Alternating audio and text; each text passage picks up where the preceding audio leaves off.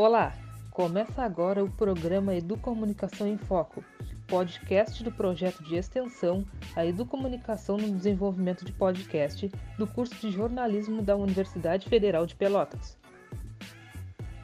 O efeito da quarentena com mais pessoas em casas do que era de costume pode ser notado principalmente nas redes sociais. De acordo com os dados publicados em abril pela Comscore, empresa de inteligência de mercado digital, as redes sociais tiveram um aumento de 26% de acessos em relação ao mesmo período do ano passado. Dando um Google, nós achamos que a definição de digital influencer é basicamente aquela pessoa que detém o poder de uma influência em um determinado grupo de pessoas. Com isso, no episódio de hoje falaremos sobre influência nas redes sociais na atualidade. E para isso, convidamos o psicólogo João Brode, que falou sobre o fenômeno da influência.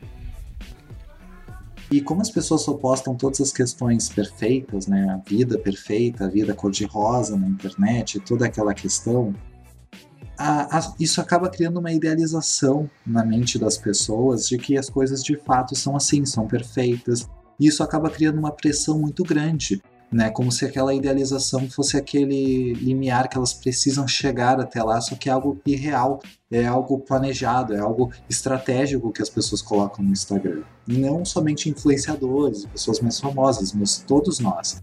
Então isso acaba criando uma idealização para quem está assistindo, porque a pessoa pensa: a vida do fulano é tão perfeita, eu queria que a minha fosse assim também.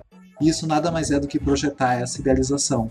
O nosso contato com esses padrões de beleza idealizados são bem maiores hoje do que, por exemplo, há 10 anos atrás. Então essa pressão ela vai aumentar né, na mesma proporção do que o, o, contato que a gente tem com todas essas questões. E é, é muito difícil a gente ter uma receita de bolo né, para tentar ser menos afetado por isso, né? O, o básico seria a gente diminuir, né, o, o uso e ter aquele filtro também, né, no nosso celular das pessoas que a gente segue, né? As pessoas que têm aquele conteúdo tóxico. Existem, às vezes, aquele follow terapêutico que a gente chama, né, que é aquela questão de a gente dar um follow em pessoas que nos causam gatilhos de ansiedade. Essa já é uma primeira ação importante, né? E a outra, que eu sempre também coloco, é a gente questionar os nossos pensamentos, né? ou seja, a gente questionar toda essa idealização. Será mesmo que a vida do outro é tão perfeita assim, ou será que isso é uma idealização minha? Primeiro lugar, é importante a gente sempre considerar a importância da militância, né? Porque a militância ela vai aparecer como uma maneira de nos questionar. Todos nós temos preconceitos, isso é importante da gente colocar. A gente às vezes pode não perceber que a gente tem, mas a gente sempre pode acabar reproduzindo, a gente sempre tem as nossas questões que a gente sempre vai estar no processo constante de desconstrução. E nesse sentido, a militância é útil. O problema da militância, uh, às vezes na internet, as questões negativas que ela traz, é uma pressão sobre todas as pessoas já serem desconstruídas. Né? Ou seja, as pessoas já devem ter uma expectativa de que elas já estão a certo nível de desconstrução.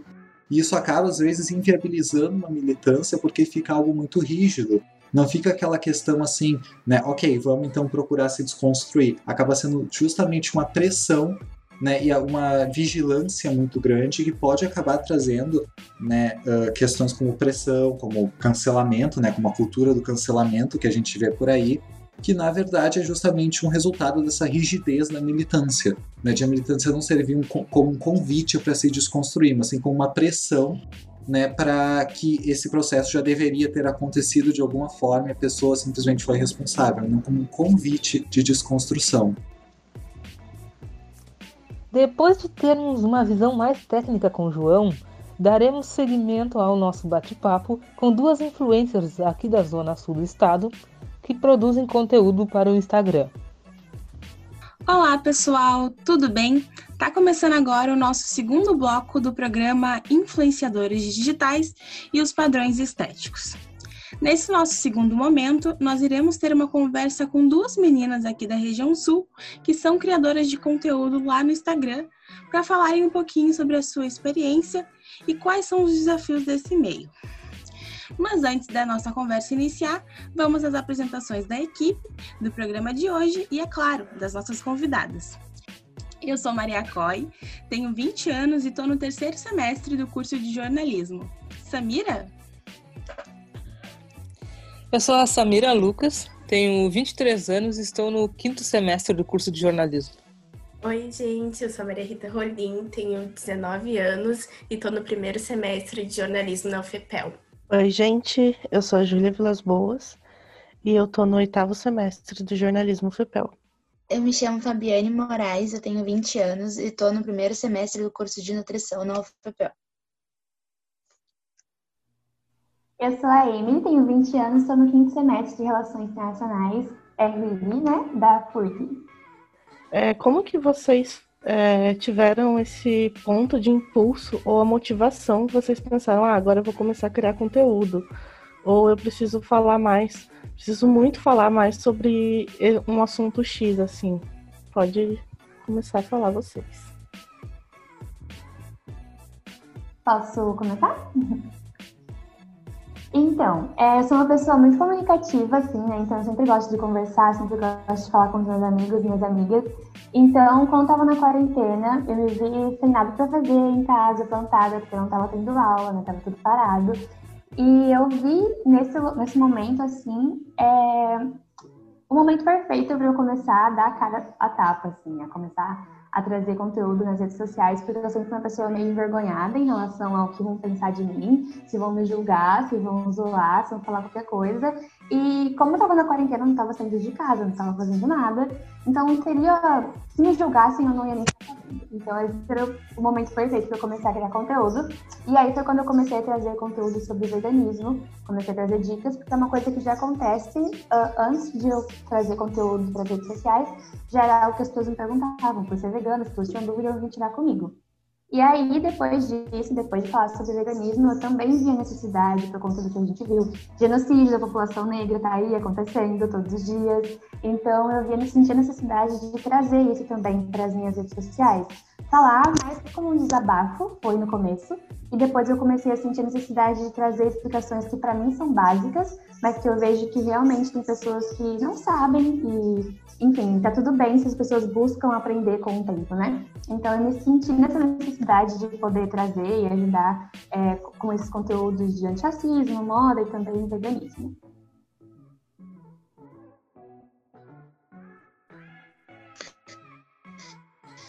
Então, na verdade, o que me motivou foi ver pessoas como a Emily falando sobre a área delas, o seu lugar de fala, e eu não via muitas pessoas falando sobre deficiências. Eu sou uma pessoa com deficiência, então eu tenho autonomia para falar sobre.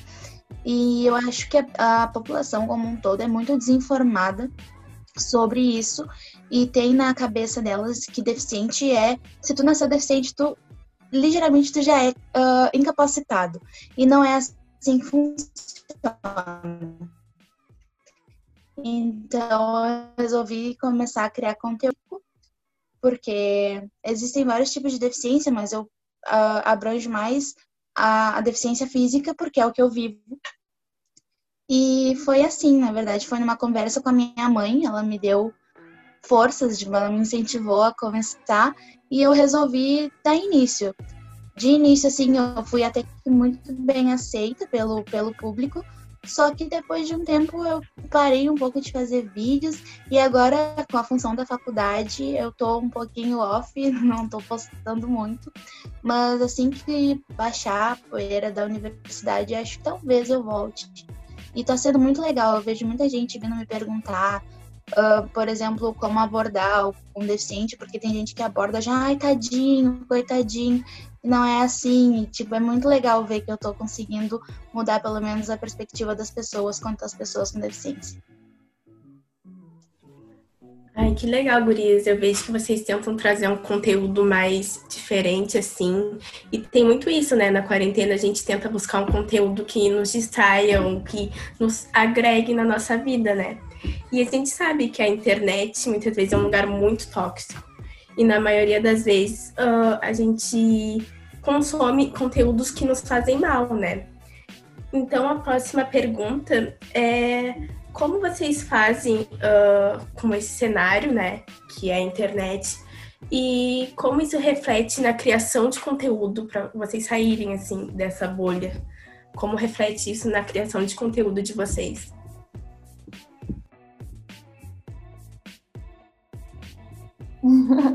Bom, sobre essa questão, eu sinto que a gente tem que lidar com as redes sociais e o Instagram, no caso, com certa inteligência, entre aspas, né? Porque é muito isso que você falou sobre ser uma rede social muito tóxica. Então, se a gente continua consumindo pessoas e seguindo pessoas que não vão agregar nada na nossa vida, não tem porquê, sabe? Foi uma coisa que eu comecei a me policiar bastante. É, em quem, quem são as pessoas que eu sigo, quem são as pessoas que eu acompanho, porque essas pessoas vão me ajudar a trazer inspirações para conteúdo, uh, mas também elas podem me afetar, né? Eu posso assistir e consumir esse conteúdo de pessoas com vidas perfeitas, com tudo perfeito, tudo maravilhoso, e não é nem sobre mostrar o lado ruim, mas mostrar a vida real, sabe? Quando as pessoas não mostram a, vida real e tudo muito maravilhoso, a gente acaba se comparando, né? E isso aconteceu é, comigo, assim, que eu comecei a perceber que algumas coisas eu achava que eu era blindada, né? Nossa, comigo isso nunca vai acontecer. E aconteceu, entendeu? Eu tive crise de ansiedade, eu sou uma pessoa agora muito mais ansiosa por estar nessas nas redes sociais, né? Por estar mais exposta agora. Eu sinto que isso aconteceu comigo. E por isso que eu falo, né? A gente tem que ter inteligência com o que a gente está fazendo. A gente tem que saber quem a gente está consumindo, a gente tem que saber quem são essas pessoas. É muito o que estava acontecendo nessa onda de Black Lives Matter. É, vocês consomem conteúdo preto, vocês seguem pessoas negras e as pessoas, muitas pessoas vieram falar que, que não, que não, não seguiam pessoas negras e que não entendia, tipo, não via necessidade, mas depois, com o tempo, começaram a trocar, né, as pessoas que, seguem. Às vezes seguiam uma pessoa, uma blogueira, uma influencer, que na verdade não estava ajudando nada na vida, estava só fazendo a gente se sentir mal, né, por não ter aquela vida perfeita, enquanto a gente pode seguir pessoas que realmente trazem conteúdos para nos agregar, para nos entreter e, enfim, trazer várias coisas que, que nos ajudem de fato, né? E isso é lidar com a rede social de modo inteligente, assim, de realmente saber o que você está consumindo.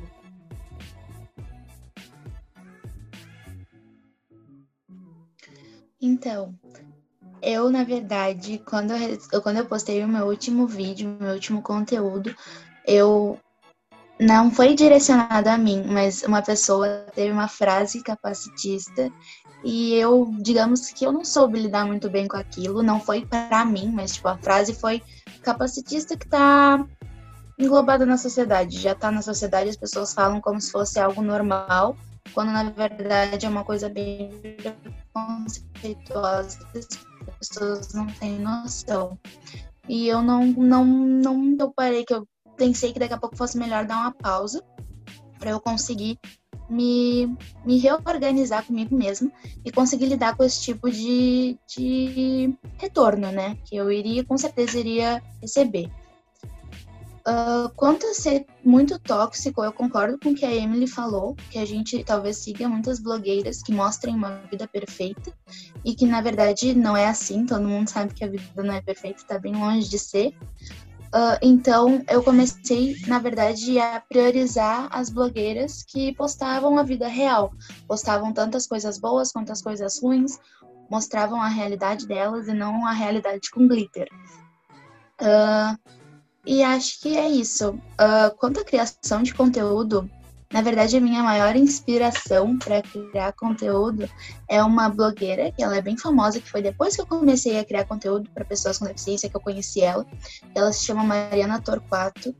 E eu acho ela muito boa, os conteúdos dela são muito legais. Então eu tiro mais ou menos, eu tirava minhas inspirações do que falar, uh, vendo o conteúdo dela. E acho que assim, ela é uma das melhores pessoas que eu sigo. De resto, contra outras blogueiras, uh, que eram mais tóxicas, assim, eu parei de seguir. Eu, na verdade, fiz uma limpa no meu Insta, por causa que tem muita blogueira que eu conheço na vida real e o que ela mostrava na, nas redes sociais não era o que ela vivia na realidade.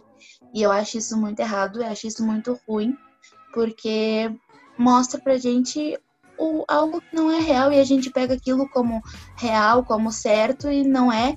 Então eu acho mais, eu acho melhor, mas agrega mais na gente quando a gente segue alguém que realmente mostra que a vida não é 100% uh, ah, perfeito o tempo inteiro e que a gente tem os perrengues e é assim que é. Então foi assim que eu me livrei um pouquinho da toxicidade que é o Instagram. Uh, quando a gente fala em questão de criação de conteúdo, hoje em dia no Instagram é bem difícil não, que isso não esteja ligado a pequenas estratégias e coisas de chegar a novos públicos. A Fabiana até falou que pra, agora ela não está mais tão assídua ali né, com a criação de conteúdo, mas eu até queria saber, né, Gurias, como que vocês faziam para chegar a novos públicos e que isso fosse uma coisa inclusiva e como vocês fazem, sabe, essa, essa pequena parte mais estratégica ali do Instagram?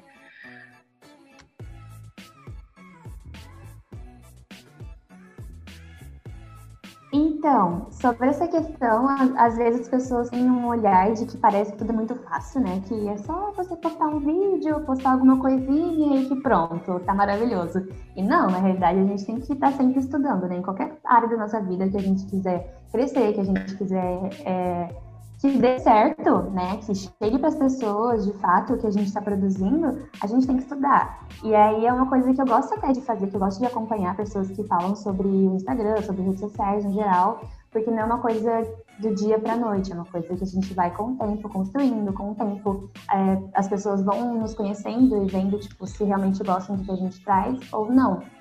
E aí, uh, essa questão eu acho que o mais importante é a gente saber qual que é o nosso nicho, sabe? Quais são as coisas que a gente gosta de falar, quais são as pessoas que a gente quer que chegue. Porque se eu crio um conteúdo, por exemplo, uh, antirracista, que eu quero que as pessoas entendam sobre algumas palavras que não são legais de se falar, algumas frases que são bem racistas, as pessoas não percebem, que nem a Fabiana estava falando sobre a questão de que tem, tem coisas capacitistas que as pessoas não percebem e que tá bem entrelado assim na sociedade, tipo, as pessoas não realmente não percebem a mesma coisa com frases racistas, né?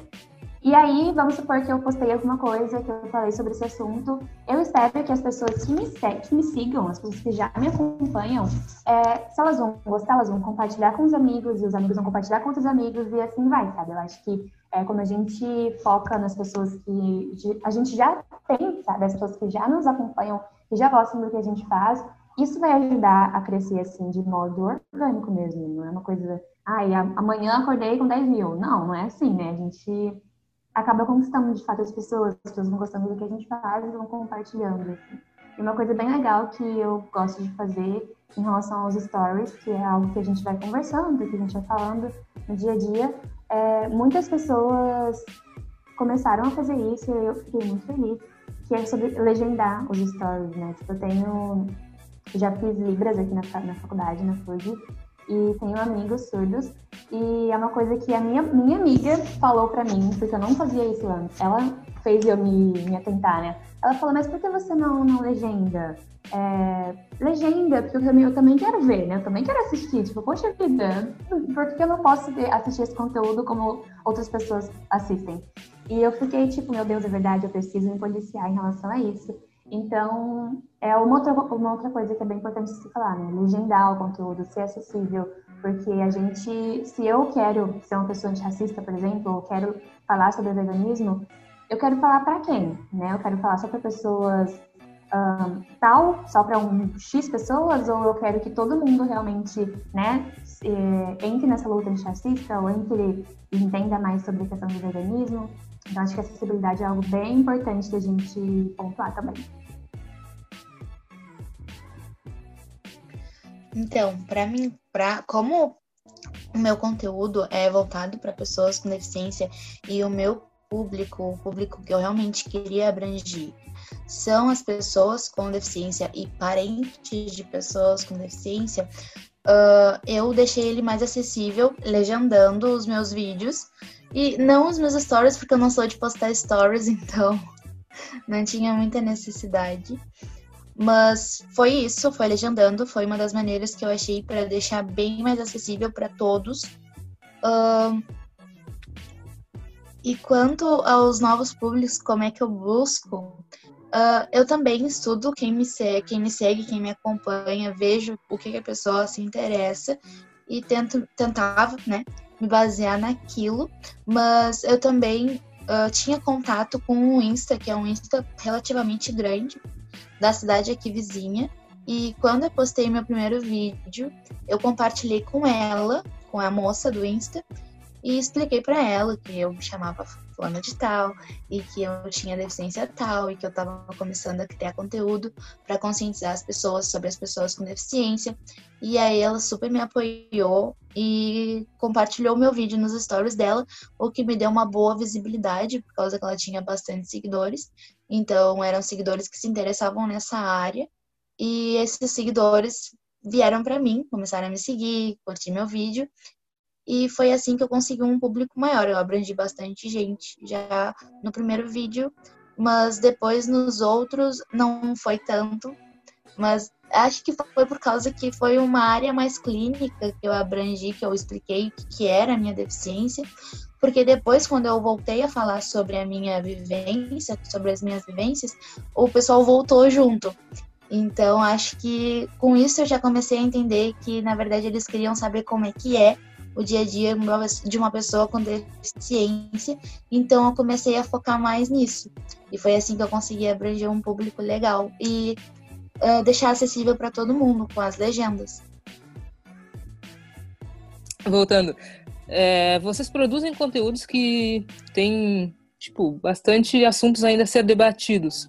É, vocês acham que através disso vocês conseguem alcançar uh, uma amplitude assim de entre conversas, entre assuntos que eles podem se se encaixar e até mesmo trazer uma influência positiva para quem acompanha vocês? Com certeza, com certeza mesmo. É, como eu já comentei, né, as coisas que eu trago no meu Instagram são questões que eu já falava antes, já tirava essas dúvidas antes com os meus amigos, assim, pessoas que iam perguntar sobre veganismo ou alguma coisa do movimento negro, já era, uma, já era algo real na minha vida, já, já acontecia. E aí, quando eu comecei a trazer isso para as redes sociais, foi muito legal, porque eu realmente vejo que as pessoas é, usam de, disso, assim, para poder conversar comigo, para poder entender melhor sobre as coisas, para poder se desconstruir. Eu também tento trazer conteúdos pro TikTok, só que, assim, o público lá é totalmente diferente do que no Instagram. É muito diferente mesmo, porque as pessoas do Instagram são pessoas que já é, me conhecem, ou pessoas que, que querem consumir meu conteúdo, né? Pessoas que me seguem são pessoas que já sabem do que eu vou falar. Enquanto no TikTok, as coisas que eu falo, as coisas que eu trago, chegam para pessoas aleatórias muito mais facilmente, né? Pessoas que não me seguem, pessoas que não me conhecem, pessoas que nem estavam buscando aquele conteúdo, acabam por, por assistir também. E aí, isso eu começo a perceber que as pessoas realmente é, têm pensamentos bem retrógrados ainda, sabe? Tem visões bem racistas também. E isso é bem chato, só que me estimula a trazer mais conteúdo. Porque eu vejo que, meu Deus do céu, é uma coisa que está tão básica na minha vida e as pessoas realmente ainda não mudaram de pensamento, não se desconstruíram. Então, se eu posso trazer esse conteúdo, porque eu não vou trazer, né? É, então, eu sinto que eu consigo influenciar, sim, de forma positiva nesse, nessas questões, porque é sobre isso, né? A, a gente conversa e é uma troca muito próxima é, conversa de amigos. Então, eu acho que é, que é bem legal quando a gente começa a fazer esse conteúdo de veganismo, antifascismo, enfim. É, ajuda, eu sinto que ajuda. Então, como eu falei anteriormente, no meu último vídeo eu recebi um elogio capacitista, acreditem se quiser. A pessoa veio me elogiar e falou uma coisa capacitista como se aquilo fosse um elogio para mim. Sem, acho que não pensou antes de falar, ou como é algo muito naturalizado, ela falou achando que aquilo era bom. E eu chamei a pessoa, conversei com ela, expliquei. Então, eu acho que sim, pode trazer uma influência positiva, sim, que eu acredito que ela aprendeu um pouquinho que não se elogia, uh, não se elogia deficiente sendo capacitista.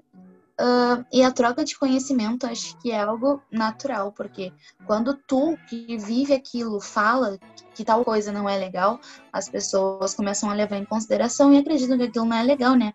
Afinal, se alguém que vive aquilo tá falando que não é legal, então é porque não é. Uh, então, acho que a troca de conhecimento é sim, tem muita uh, no Insta, seja por vídeos nos comentários ou até pessoas que te chamam na DM para te perguntar. A influência positiva vem quando as pessoas começam a enxergar que tu, ah, tu, no caso, o deficiente físico, seja ele quem for, tá integrado na sociedade e eles precisam aprender a lidar com a gente. Então, acho que tu fazer conteúdo e explicar isso, explicar uma forma deles conseguirem lidar com a gente, explicar como é que é a nossa rotina, a função de todo o trajeto que a gente tem para aceitação, porque ninguém nasce aceitando e com deficiente ainda é um pouco mais difícil, por causa que, se vocês repararem, ainda hoje nas mídias a gente não é muito representado. Pô, são poucas lojas, poucas marcas que têm modelos deficientes, então as pessoas vendo isso, vendo uma pessoa que vive aquilo falar sobre aquilo, já é uma troca de conhecimento em si. E a influência positiva vem de quando tu percebe que tu conseguiu um, tirar aquela pessoa da zona de conforto dela e ela começar a ver além do umbigo dela, ver que a sociedade tem muitas pessoas diferentes e que tem que aprender a lidar com isso e a influência positiva vem daí. Vem da sociedade mudar e virar um lugar bom para se viver.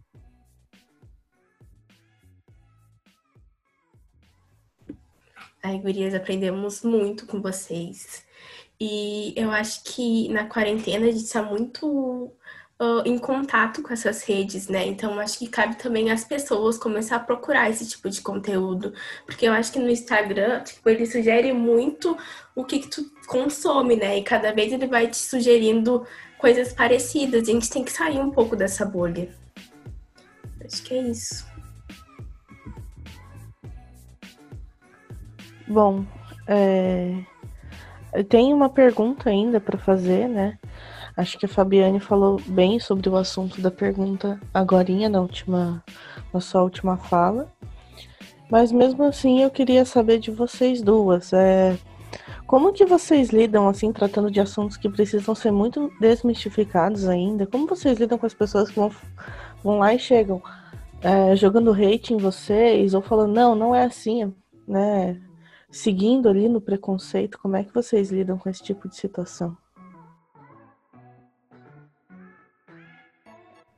Não é nada fácil, né? É muito complicado, como eu comentei no TikTok, isso é muito mais real de acontecer, muito mais fácil de acontecer do que no Instagram, porque são pessoas aleatórias, assim.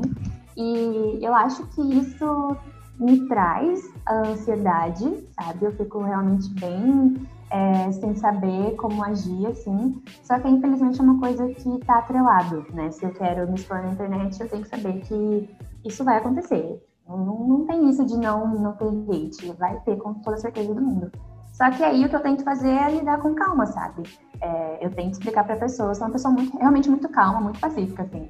Então, se uma pessoa veio falar com grosseria comigo, é, veio falar alguma coisa como se eu tivesse errada, tipo, eu que sou negra, estivesse falando alguma coisa errada sobre negritude, ou eu que sou vegana estivesse falando alguma coisa errada sobre veganismo, e a pessoa nem é vegana, sabe? As pessoas realmente são muito prepotentes, assim, elas acham que elas podem sair falando tudo na internet. Uh, só que como eu sei que não vai ajudar em nada, eu rebater com grosseria, então eu falo calma se a pessoa continua insistindo na grosseria, eu simplesmente ignoro, sabe? Já aprendi a ignorar as pessoas que não trazem nada de útil, assim, para mim, sabe? Que só vão me trazer ansiedade. Não tem que eu continuar nessa discussão.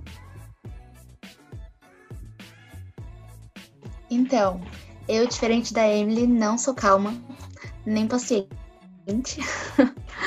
Eu, na verdade, eu sou um pouco debochada, mas eu sou debochada comigo mesma. Então, quando eu vejo alguém falando, tipo, ah, tu é deficiente, tá falando isso, mas na verdade não é assim, sendo que a pessoa é deficiente, eu só começo a rir, eu fico tipo, gente, como assim? Tu sabe mais como é ser deficiente do que eu? Como assim? E aí eu começo a debochar, mas é comigo mesma, dentro da minha casa. Aí, enquanto eu vou responder a pessoa, claro, eu respondo com educação, tento explicar, só que eu fico tremendo por causa que me dá nervoso de ter que responder esse tipo de gente, por causa que assim, cara, não é não é o que tu vive, porque tu tá opinando, sabe? Só fica quietinho, escuta e aprende. Então, assim, acho que cada um tem um jeitinho de lidar. O meu educação quando é nas redes sociais, né? Porque acho que ninguém merece grosseria de graça. E é isso. Cada um com seu jeitinho. Bom, gurias, acho que a gente conseguiu aprender muita coisa, mesmo a conversa tendo sido bem curtinha, mas a gente conseguiu aprender muito e foi uma troca muito boa e leve. Eu acho que foi muito gostosa e leve, eu acho que a gente aprendeu muito, foi muito interessante conhecer sobre a realidade de vocês. E em nome da equipe, eu gostaria de agradecer a vocês por terem aceitado o nosso convite, por estarem aqui compartilhando muitas coisas. Não sei se as gurias querem falar mais alguma coisa, mas eu gostaria de agradecer muito vocês. Muito obrigada.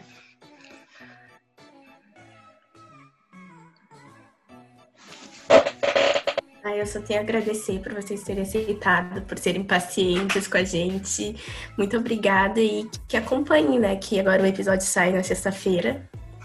Estamos aí, vamos compartilhar muito conteúdo de vocês. Já falem o arroba de vocês para o pessoal seguir nossos ouvintes. Não, eu também agradeço pela presença de vocês e a disponibilidade de compartilhar com a gente, tipo, as vivências de vocês sobre esses assuntos.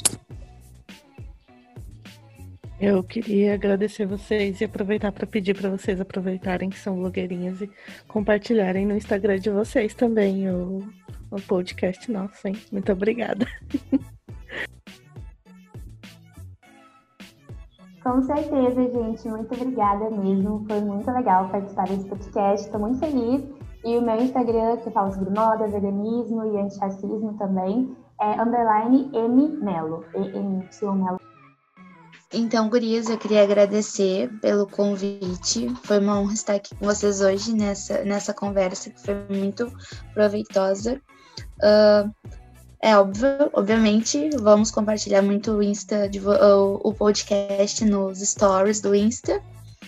E é isso, muito obrigada. Meu arroba, para quem quiser me acompanhar, é arroba F underline Abiane, com Y e dois N's. e é isso. Obrigada pelo convite. E é isso.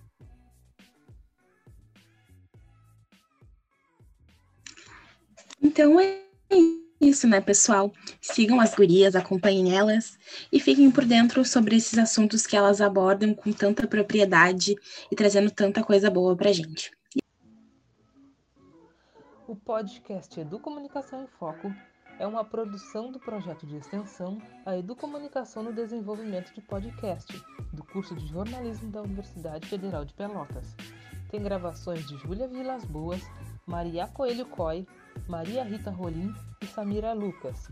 Edições de Júlia Vilas Boas e Maria Coy, com as coordenações das professoras Marisley Ribeiro e Michele Negrini.